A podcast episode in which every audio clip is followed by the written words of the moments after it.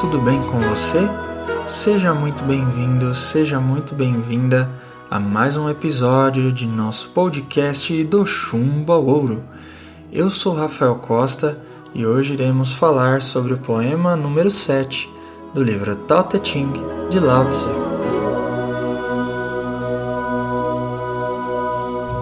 Como sabido, possuo em mãos duas traduções diferentes do mesmo livro Tao Te Ching. Irei ler o primeiro livro agora, Tao Te Ching, o livro que revela a Deus, da editora Martin Claret, de tradução do professor Huberto Holden. Poema 7 Desinteresse, caminho da prosperidade. Eternos são o céu e a terra, porque não são autoexistentes, porque radicam em algo além deles mesmos. Esta é a razão da sua eternidade. Assim é o sábio, quando não é ego vivente, quando não se interessa por si mesmo.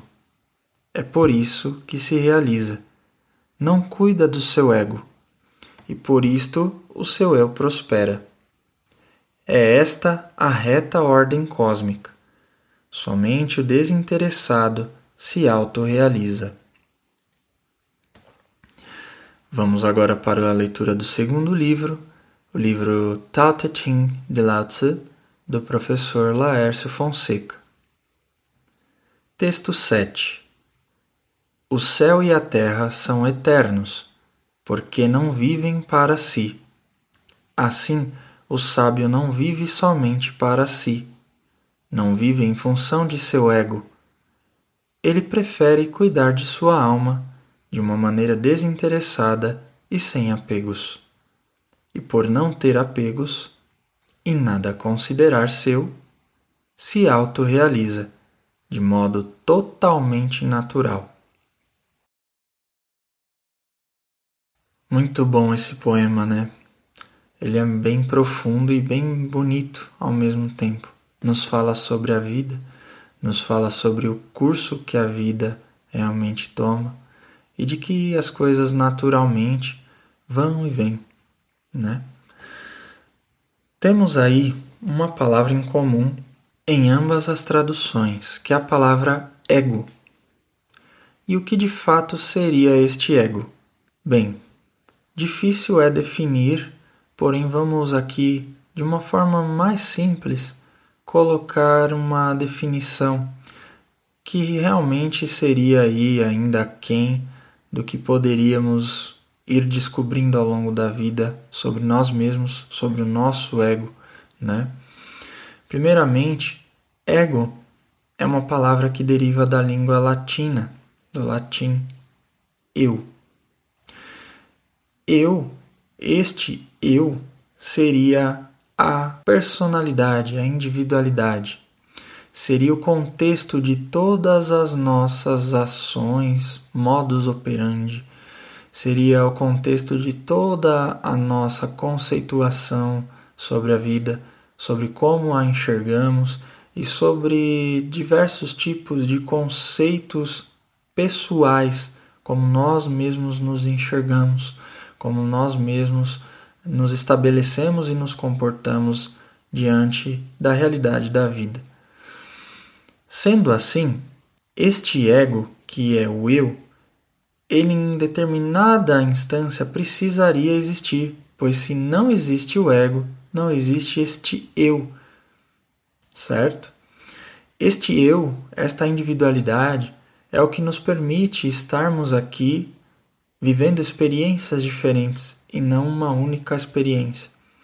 É o que nos permite estarmos aqui não programados, e sim termos o livre-arbítrio. Este ego, ele não pode ser derrotado, acabado, diluído, fragmentado ou mesmo exterminado. Porque se assim for possível, nós também o seremos. OK? Então, quaisquer linhas que ouçamos dizer acerca da eliminação, da exterminação do ego, nós devemos tomar muito cuidado porque, de fato, este ego é necessário para que se haja ainda aqui um processo de evolução individual do ser, ok? Então, sabendo-se que nós não iremos conquistar este ego, derrotando ou aniquilando, exterminando, como então fazer com que este ego não se torne egoísta, ou seja, cheio de si mesmo, né? De forma a ser, ao invés de egoísta, altruísta, né? Ou seja, eu paro de olhar para mim mesmo e começo a olhar para o contexto das pessoas que estão ao meu redor e faço tudo o possível para trabalhar em prol da elevação, da realização destas mesmas pessoas que estão ao meu redor. Se nós formos analisar a nossa sociedade atualmente, vamos aqui pegar o exemplo daquele estudante que pretende aí cursar um curso muito concorrido de medicina na USP, por exemplo. Então ele faz ali um estudo minucioso, ele vai para cursinhos, tudo em prol de tentar se esforçar ao máximo e ali pegar firme para conseguir passar no vestibular e então assumir ali uma das vagas disponíveis para a Faculdade de Medicina na USP. Este mesmo ser após tanto esforço e cansaço, se ele realmente conquista o que ele almejou e vai então realmente realizar a faculdade após o vestibular, ele se realiza e todos aqueles esforços que o mesmo tiver ali tido durante este período valeriam a pena. Então, tudo que pode ter ali sido a princípio momento de estresse, momento de tensão, converte-se em felicidade, em força, e então este mesmo ser pode ou se apegar demais a esta conquista, ou de repente, com o tempo, ir perdendo ali o sentido, né, de ter tido tanto esforço, porque talvez não fora tão difícil assim, porque talvez não fora algo que tivesse ali preenchido o seu ser por completo depois que conquistara aquele objetivo. Ok? E agora o outro ponto. Aquele que se esforçou bastante, mas não conseguiu conquistar, não conseguiu entrar na faculdade. Então, ele tem ali mais dois tipos de ações mais comuns. Uma, desiste, e a outra, insiste né? Percebam que aquela pessoa que conquistou, ela vai ter ali tanto o apego àquela conquista como possibilidade, quanto o desprezo, porque de repente não preencheu ela como ela gostaria, como ela pensava, como ela de repente imaginou durante todo o processo que fosse sê-lo, né? E também do outro lado, para aquele que de repente ali se esforçou muito e não conseguiu aquilo que queria, tem ali a decepção, a, o esvaziamento, né? E por outro lado, se ele de repente insiste, ele volta a participar do ciclo daquela pessoa que vai fazer de tudo para conquistar o objetivo, se esforçando cada vez mais é, até chegar lá né? Porém, percebam como este mundo ele dá uma volta que fica em torno do próprio ser, em torno da própria pessoa. Até então essa pessoa ela vai gerar vários ciclos destes mesmos padrões durante toda a sua vida, pensando em como ela pode estar mais alta, enquanto ela pode estar mais informada, mais capacitada, mais instruída e etc, né? De fato, quando ela chegar a uma determinada idade, somando-se as decepções e as conquistas, os apegos e as depressões obtidas através das decepções, o que realmente valeu a pena? O que ela deixou de legado para o mundo? Então, o texto vem trazer uma beleza, uma elucidação muito profunda, que fala acerca da perpetuação da vida, perpetuação da autorrealização através do desapego, através do desinteresse. Percebam que esta pessoa que de repente lutou com todas as suas forças por toda a sua vida para conquistar coisas e mais coisas, posições e mais posições, ela pode se deparar com um cenário totalmente assustador quando ela parar para pensar que ela um dia vai partir. E aí ela vai perceber que boa parte desta vida que ela tem vai embora junto com ela.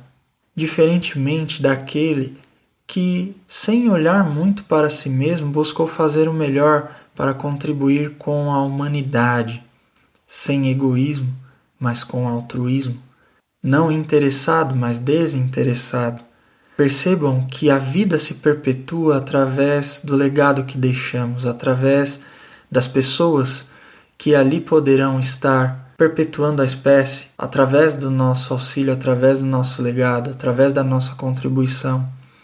Percebam que a nossa vida se perpetua através da existência do próximo, do outro, de um outro ser humano. De forma que não adianta simplesmente pensarmos em nós mesmos de forma egoísta, mas sim utilizar o nosso próprio ego, que é o nosso próprio eu, e o que a gente tem ali dentro dele, conhecimentos, ensinamentos, o que nós tivermos de melhor para contribuir com toda esta humanidade e este mundo que se encontra ao nosso redor. Então, o sábio não vive somente para si e em função do seu ego. Ele prefere cuidar de sua alma de uma maneira desinteressada e sem apegos. Pois, quando sabemos que a decepção e o apego nos deixam deprimidos, para que então ir por este caminho? A conquista é falsa, pois quando conquistamos nos apegamos a ela, e se não a conquistamos, nos decepcionamos. De um lado nós geramos apego e do outro depressão. Qual é o caminho do meio? Então deixo aqui com vocês essa reflexão. Espero que de alguma maneira a gente tenha passado aqui a analisar um pouquinho mais de como as coisas acontecem no nosso dia a dia, no nosso exemplo é, social e espero que você possa meditar um pouco sobre este poema no seu interior para que possa tirar suas próprias conclusões acerca da beleza que ele traz, que ele carrega, da mensagem que ele realmente vem nos deixar. Bem, se você gostou do conteúdo aqui do nosso podcast do Chumbo ao Ouro, siga-nos no Spotify, no Deezer, no Castbox este nosso podcast é oferecido pelo Projeto Transmutar.